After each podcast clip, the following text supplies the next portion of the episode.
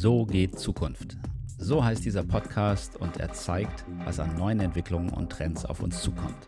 Ich spreche über spannende Zukunftsentwicklungen, die für uns alle relevant sind und mit interessanten Menschen, die Zukunft leben und gestalten und von denen wir lernen können. Zukunft ist nämlich gar nicht so schwer, wenn wir uns nur ein bisschen vorbereiten. Be prepared und viel Spaß mit der neuen Episode. So, willkommen beim Podcast So geht Zukunft und wir wollen von Frank Doppelheider hören, wie die Zukunft geht. Ein Kreativer, ein Vordenker und wir haben beide äh, in der Werbung äh, unsere Zeit verbracht. Und ähm, ich erinnere mich noch daran, du warst ja bei Gray Chef und Gray war immer eine strategische Agentur, äh, sehr, sehr ähm, überlegt und, und schlau und nach vorne gewandt. Und äh, ich war damals auch bei Springer Jacobi, das war ganz anders. Da waren wir dann doch auf der kreativeren Seite in dem Fall. Und jetzt lese ich von dir ein Buch mit großer Freude. Äh, Gott ist ein Kreativer, kein Controller. Und darüber wollen wir reden. Und die Runde besteht diesmal tatsächlich aus einer ganzen Menge Leute, ähm, nämlich der Frank Böhmers, der hat uns beide auch zusammengebracht. Wir haben neulich zusammen über Purpose geredet. Frank ist Purpose-Experte, kannst du vielleicht auch mal einen kleinen Satz gleich zu sagen. Und dann Dr. Doug Pieper, Co-Host auch von dem Podcast, mit dem ich schon über alles gesprochen habe, ein großartiger Vordenker. Kleine Vorstellungsrunde. Kurz Frank, kurz Doug und dann Frank Doppheide, würden wir natürlich gerne nochmal von dir hören, wieso dein Leben verlaufen ist. Gut, Frank Böhmers. Ja, guten Morgen zusammen. Ich ähm, ja, komme aus dem Bereich Medizintechnik, habe da ähm, ja, über 25 Jahre in dem Bereich gearbeitet und natürlich auch äh, wirklich mitbekommen, ähm, wie geht man sowohl in, in Kliniken ähm, als auch in, in Medizintechnikfirmen mit Mitarbeitern um, wie, wie, ja, welche Schicksale ähm, sich dort bieten, ähm, ja, welchen Unterschied es auch macht, wenn Menschen ja, einfach wertschätzend, respektvoll und halt mit einem gewissen Purpose miteinander umgehen. Und äh, das hat mich zum Thema Purpose letztendlich auch geführt. Ähm, es geht darum, wie man in Organisationen mehr Mitarbeiter ähm, ja, ins, ins, Engagement bringt und äh, zum Brennen bringt. Und ähm, ja, das ist mein Riesenthema. Super. Und Doug? Ja, schönen guten Morgen. Äh, ich bin Doug. Ich äh, komme aus dem Bereich Trends und Insights und äh, beschäftige mich sehr viel mit der Fast Moving Consumer Good Industrie, hauptsächlich im Bereich Food und Beauty. Und bin heute super gespannt auf die Geschichten von Frank und ich freue mich natürlich, dass ich heute ein bisschen mehr über Stefan erfahren kann der natürlich ein zentrales Momentum in dem Buch einnimmt. Stefan, ich, ich, will gar nichts von Stefan hören. Na gut, aber äh, Frank äh, Doppheide, magst du uns kurz nochmal sagen, was, was dich so äh, hier an diesen Punkt gebracht hat? Ja, und das dauert natürlich länger. Und ich, bin ja 58, verheiratet, drei Kinder, äh, einen wohlgeratenen Golden Retriever. Hau rein. Äh, äh, Sporthochschule Köln studiert, weil ich gar nicht wusste, was ich sonst noch könnte. Äh, da war die Lehrerschwemme, deshalb haben sie Pseudostudiengänge dran geflanscht, zum Beispiel Journalistik, was ich gemacht habe. Da habe ich gelernt, oh, Schreiben fällt dir aber leicht, aber Journalismus ist ziemlich langweilig, weil die nur erzählen, was ist. So bin ich Werbetexter geworden. Und äh, dann hatte ich große Freude und offensichtlich ein bisschen Talent und bin dann Kreativdirektor, Geschäftsführer und Chairman von Grey geworden, hast du gerade erzählt. Anderes Universum, Springer waren die Kreativen, wir waren die Klugen, aber ich war der einzige Kreative unter den Klugen. Das war also das differenzierende Element. Äh, dann bin ich Sprecher der Geschäftsführung der Handelsblatt Media Group geworden. Also ganz andere Welt. Warum? Äh, weil sich die Medienbranche neu erfinden musste und jemand von außen brauchte, der mit anderem Blick auf die Themen guckt. Die hat eine hohe Sichtbarkeit in Deutschland C-Level. Wir haben tatsächlich äh, für frische Energie gesorgt. Alle wollten wissen, wie geht denn das eigentlich? Das haben wir denen erzählt. Unser Hebel war Purpose. Und insofern gibt es diese Agentur Human Unlimited, die nichts anderes macht außer Purpose. Wir sind erst anderthalb Jahre jung äh, kein Startup, sondern Grown-up. Dafür bin ich zu alt. Ähm, und insofern haben wir, glaube ich, alle ein großes verbindendes Thema heute. Großartig. Ich habe gleich die erste Frage an dich. Und zwar, ähm, wir sind jetzt gerade in den Ausläufern der Pandemie. Wir haben Homeoffice erlebt und äh, ich habe gerade eine Studie gesehen von Fiverr. Die haben im Juli dieses Jahres haben die 1000 Angestellte befragt und davon hat mehr als die Hälfte gesagt, sie ist extrem gestresst und überarbeitet. Und dann kam die entscheidende Frage, hm, wie sieht es denn mit der Zukunft aus? Und dann haben 60 Prozent, 60 Prozent gesagt, sie überlegen zu kündigen. Da ist ja wohl offensichtlich richtig was schiefgelaufen. Frank, wie, wie schätzt du das ein? Das sind also wirklich extrem frische Zahlen und auch extrem beunruhigende Zahlen. Finde ich auch. Also ich glaube, A, dass sie wahrhaftig sind, damit fängt es mal an. Äh, egal in welchem Bereich, egal in welches Unternehmen wir gucken, wir merken, die sind alle im roten Bereich. Die haben zu wenig Leute, die haben zu viele Themen, die haben zu hohen Performance-Druck, die müssen sich zugleich transformieren, äh, die müssen zugleich innovieren, die müssen zugleich äh, neue Energie kriegen, damit sie Aufgaben noch bewältigt kriegen und attraktiv für neue junge Leute bleiben. Damit ist jede Organisation überfordert. Wir merken, dass menschliches Verhalten sich nicht äh, rein technologisch und projekttechnisch abbilden lässt, sondern dass Energie woanders herkommt. Und wir merken, dass vielleicht der wichtigste Treiber, wenn das große gemeinsame Ganze fehlt, äh, wofür machen wir das überhaupt und was verbindet uns auch spürbar im täglichen Miteinander, dann bricht sowas auseinander. Ist wahrscheinlich wie im Chemieunterricht. Wenn der Kern nicht mehr stabil ist, dann gehen alle Atome, die da drum schwirren, verloren. Das beziehst du auf Unternehmen oder auch auf unsere Gesellschaft? Ähm, also erste Linie Unternehmen. Äh, Gesellschaft hat ein bisschen den Vorteil, dass ich da unterschiedliche Communities habe, an denen ich mich noch festhalten kann. Aber man merkt, dass es natürlich gleiche Tendenzen auch in der Gesellschaft gibt und dass da auch Bruchstellen sind. Also die Frage, wofür gibt es Deutschland in der Welt und wofür braucht die Welt überhaupt sowas wie Europa, ist auch noch nicht geklärt. Es ist übrigens kein deutsches Problem allein. In, den USA gibt es gerade eine Riesenwelle äh, unter dem Titel The Great Resignation.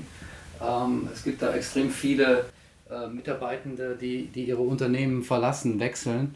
Und ähm, also es ist wie gesagt kein, kein reines Deutsch-Phänomen, sondern ähm, sicherlich auch durch, durch, durch Covid getrieben, durch die Pandemie, ähm, wo sich natürlich das Arbeiten an sich sehr stark verändert hat.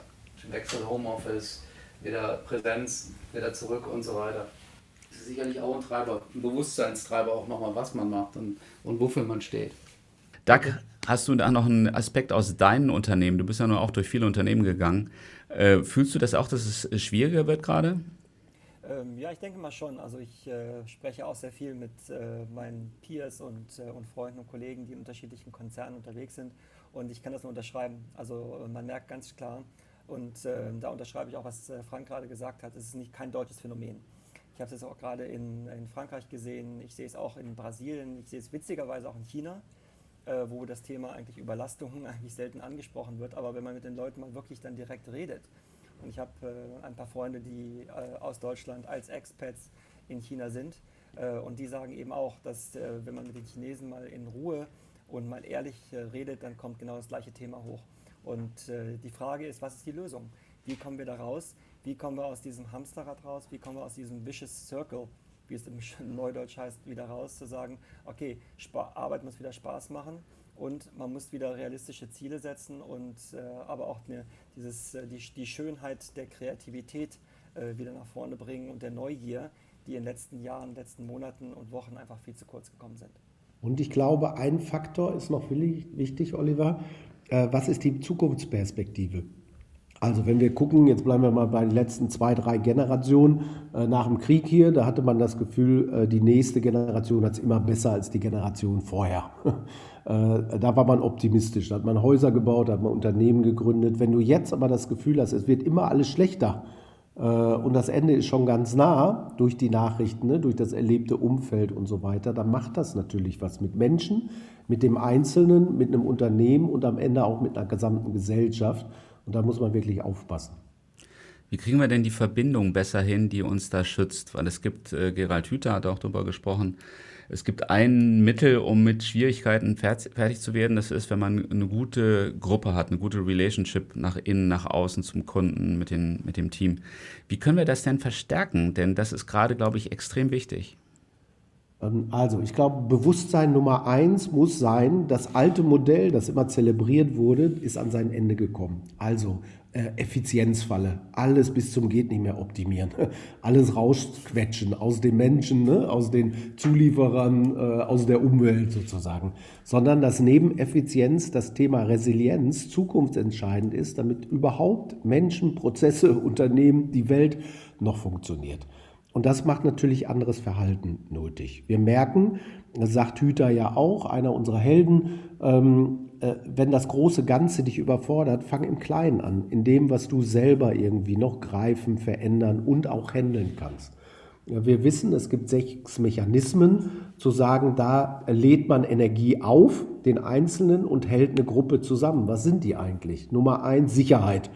Heute heißt das Psychological Safety. Oliver, dein Leben steht dir nicht auf dem Spiel, ne? du wirst deinen Job nicht verlieren, äh, deinen Kindern geht es auch gut. Zu viel Sicherheit, ein bisschen langweilig, deshalb auch Ungewissheit. Da passiert schon noch was Neues, dass meine Antennen wach bleiben. Zugehörigkeit ist wichtig. Wie dokumentieren wir eigentlich, du bist einer von uns?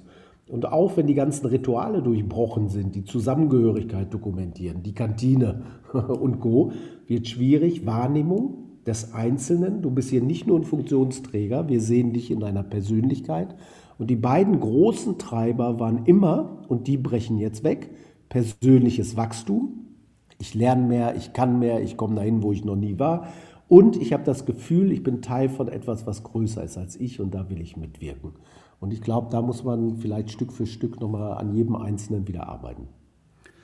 Und was kann das sein, dieses Größere? Ist es äh, nur Nachhaltigkeit? Ist es, ist, hat es andere Dimensionen? Ja, es hat unendlich viele Dimensionen. Der äh, Nachhaltigkeit ist ja das, was alles zukleistert. Das ist ja nur ein Wie. Weißt du, wir dürfen nicht äh, dafür sorgen, dass wir alles verbrennen und in Flammen setzen. Der, die nächstgrößere, aber schon viel spezifischere Dimension sind die 17 UN-Ziele. Äh, ich kann mich engagieren für sauberes Wasser, äh, für Diversity, für, äh, gegen Armut, für Gesundheit, für funktionierende Innenstädte. Also da gibt es eine ganze Batterie fundamentaler Themen, die ja fast von jedem Wirtschaftszweig in irgendeiner Form berührt werden. Und wenn man sich da auch ein bisschen drauf konzentriert, daraus kann man Energie schöpfen, weil man den Glauben wieder gewinnt an das, eigene tun und dass das von Bedeutung ist. Nicht nur für uns selbst und nicht nur für das Girokonto, sondern auch für die Gesellschaft und die Welt.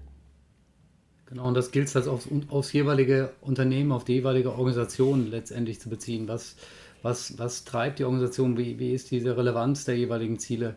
Ähm, es ist, die, ist die Relevanz größer bei, bei, bei Nachhaltigkeit ähm, oder ist die Relevanz größer bei, bei Projekten, die ähm, ja, äh, Community-Themen anbetreffen oder gesellschaftliche Themen anbetreffen, einfach, wie gesagt, den, den Step weiter nach vorne machen, nicht rein über, über das nächste Quartal nachzudenken, sondern wirklich, welche Rolle spielt unsere Organisation ähm, für, ja, für die Mitarbeiter, für die Kunden und halt für das nähere Umfeld.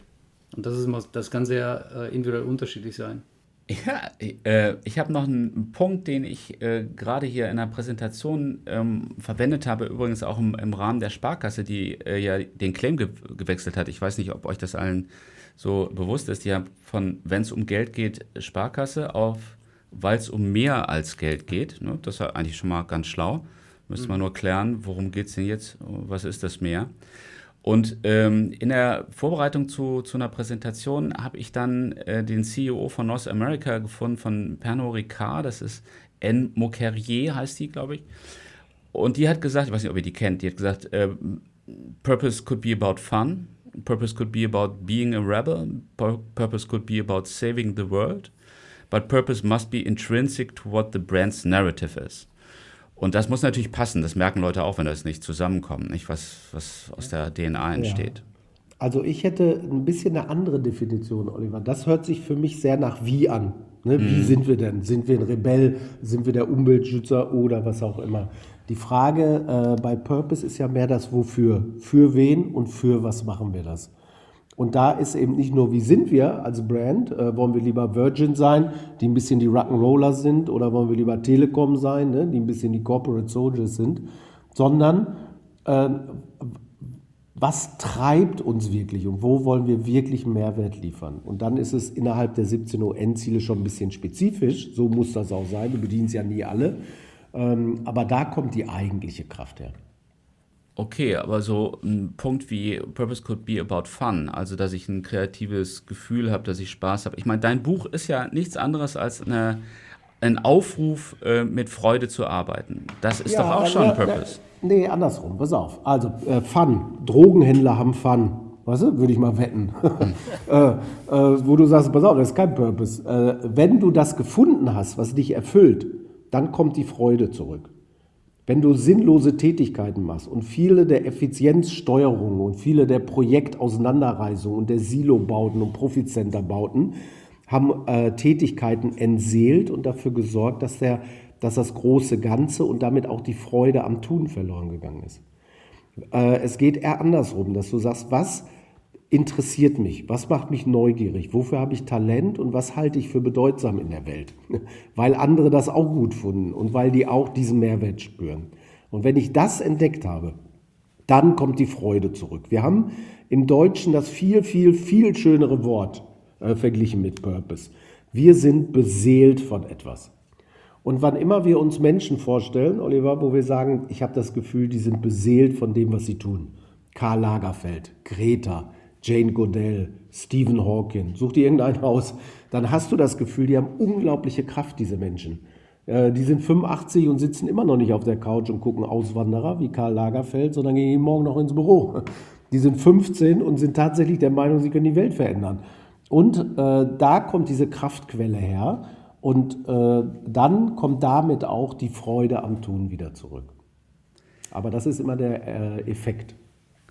Uns fallen da ganz viele Namen ein von äh, teilweise wirklich äh, großen Individuen, auch Elon Musk sicherlich so einer oder Steve Jobs damals. Mhm. Warum fällt uns da aus Deutschland jetzt niemand ein?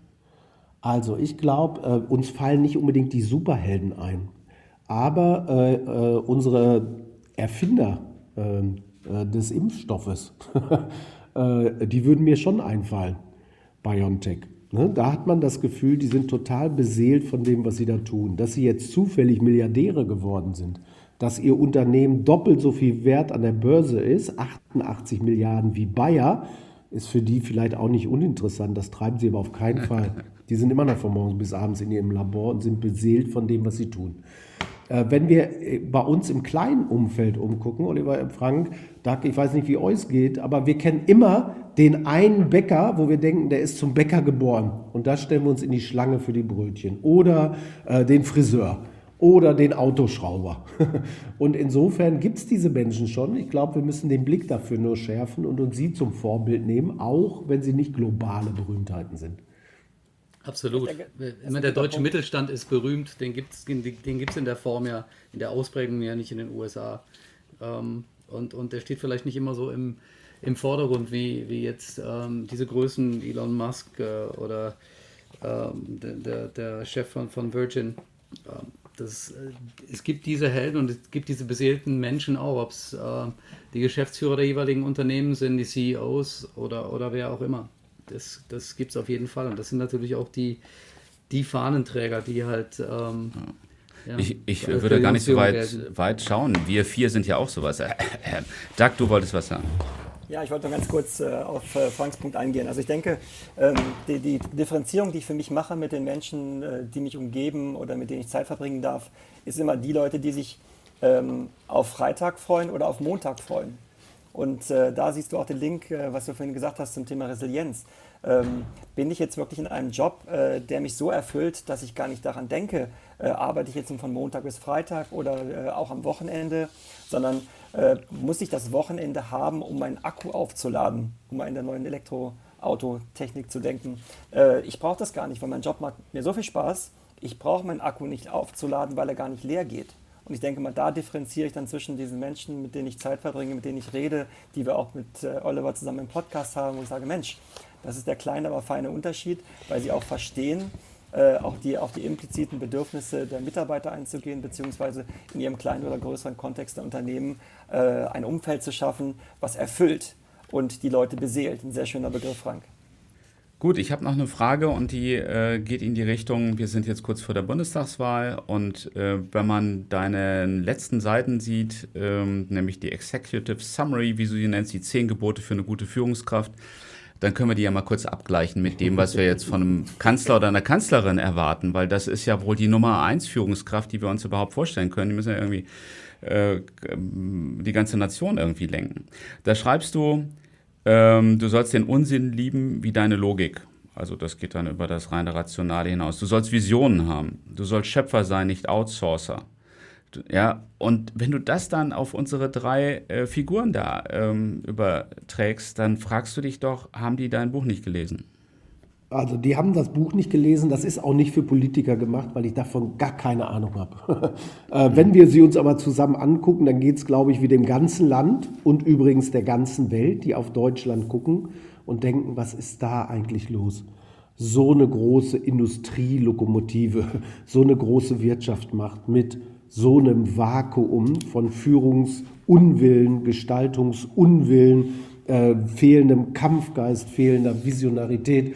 Ähm, und das lässt uns ja alle ziemlich ratlos zurück. Und ich glaube, aus diesem Grund ist die größte Partei, die irgendwie dieses Jahr äh, zur Wahl steht, die der Nichtwähler. Und man sagt, äh, selbst mit viel Mühe und Konzentration fehlt mir keiner ein, bei dem ich das Kreuzchen machen möchte. Ist das nicht eine traurige Geschichte, dass wir in einer Zeit, wo es so darauf ankommt, die richtigen Entscheidungen zu treffen, weil sich alles wirklich äh, neu gliedert, alles in Frage stellt, da brauchen wir doch eigentlich die Besten und nicht irgendwie. Ja, es ist ehrlich gesagt, Oliver, ich finde es sogar noch schlimmer.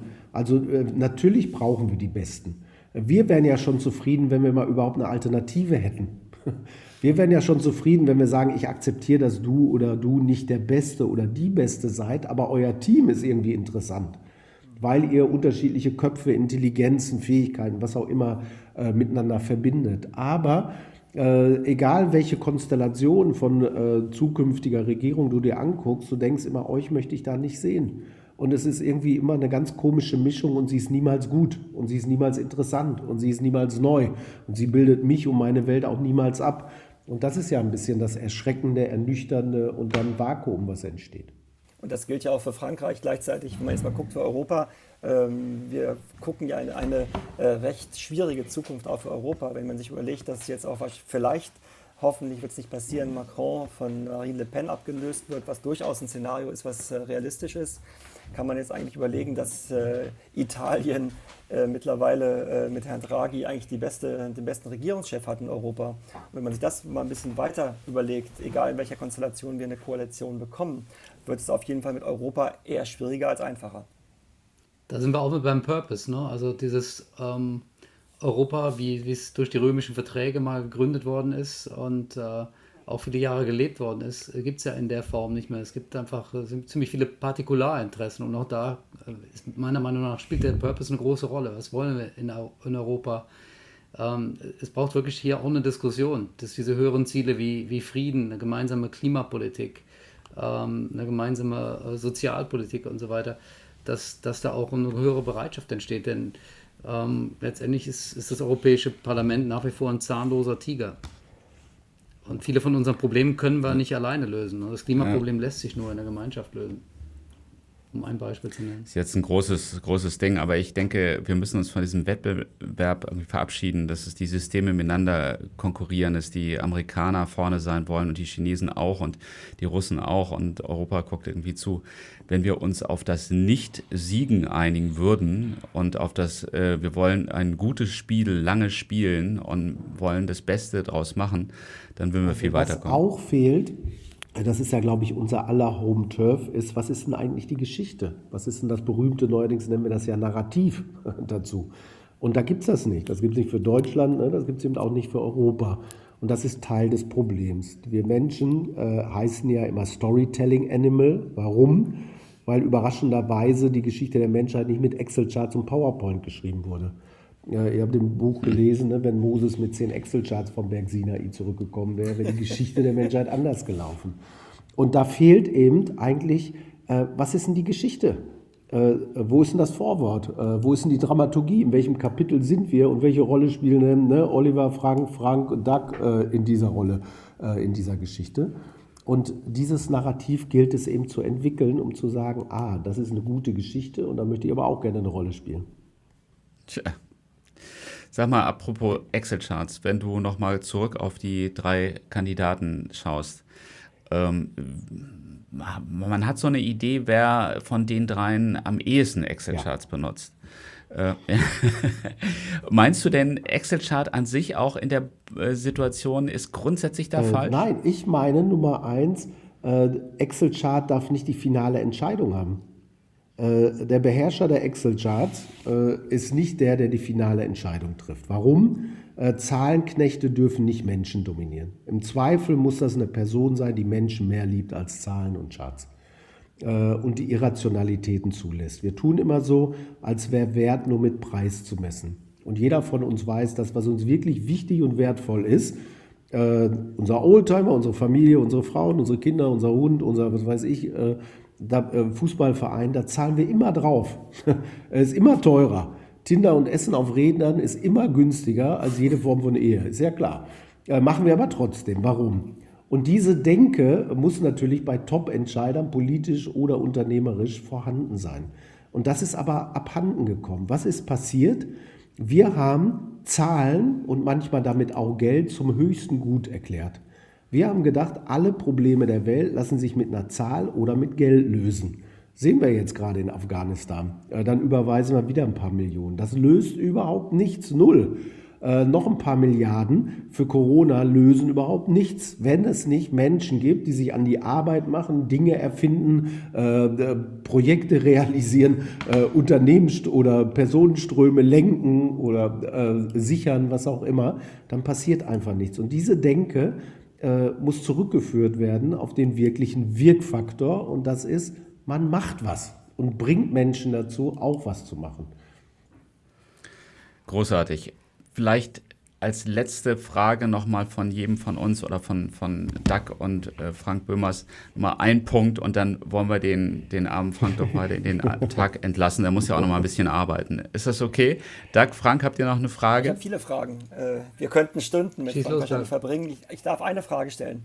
Äh, wie gesagt, äh, Stefan ist mein neuer großer Freund aus deinem Buch, Frank. Und ähm, die Frage, die ich an dich hätte, wäre, äh, wie siehst du einen Chief Creative Officer? Ein Titel, den ich gern bei mir stehen hätte, den ich aber noch nicht bekommen habe? Äh, grundsätzlich als Funktionsweise in einem Unternehmen? Ja. Ja. Also, ich würde denken, äh, der würde sehr helfen, ist wie eine Vitamintablette, der äh, sprudelt und bringt was hervor, wie so ein Katalysator. Kennst du die Chemie-Experimente? Du hast eine Flüssigkeit, da kommt ein Tropfen rein und alles verändert sich. Ja. Das wäre die Aufgabe. Und es wäre eine temporäre Aufgabe, weil seine Aufgabe ist dann, alle anderen zu infizieren, dass die Kreativität zurück ins Unternehmen kommt und er dann nach drei Jahren nicht mehr gebraucht wird. Super, perfekt. Frank, du hast mit, äh, mit Human Unlimited äh, inzwischen bei einigen größeren Unternehmen auch nochmal das, das Thema Purpose halt in ein Narrativ gepackt und formuliert. Nehmen wir Douglas oder auch andere Beispiele.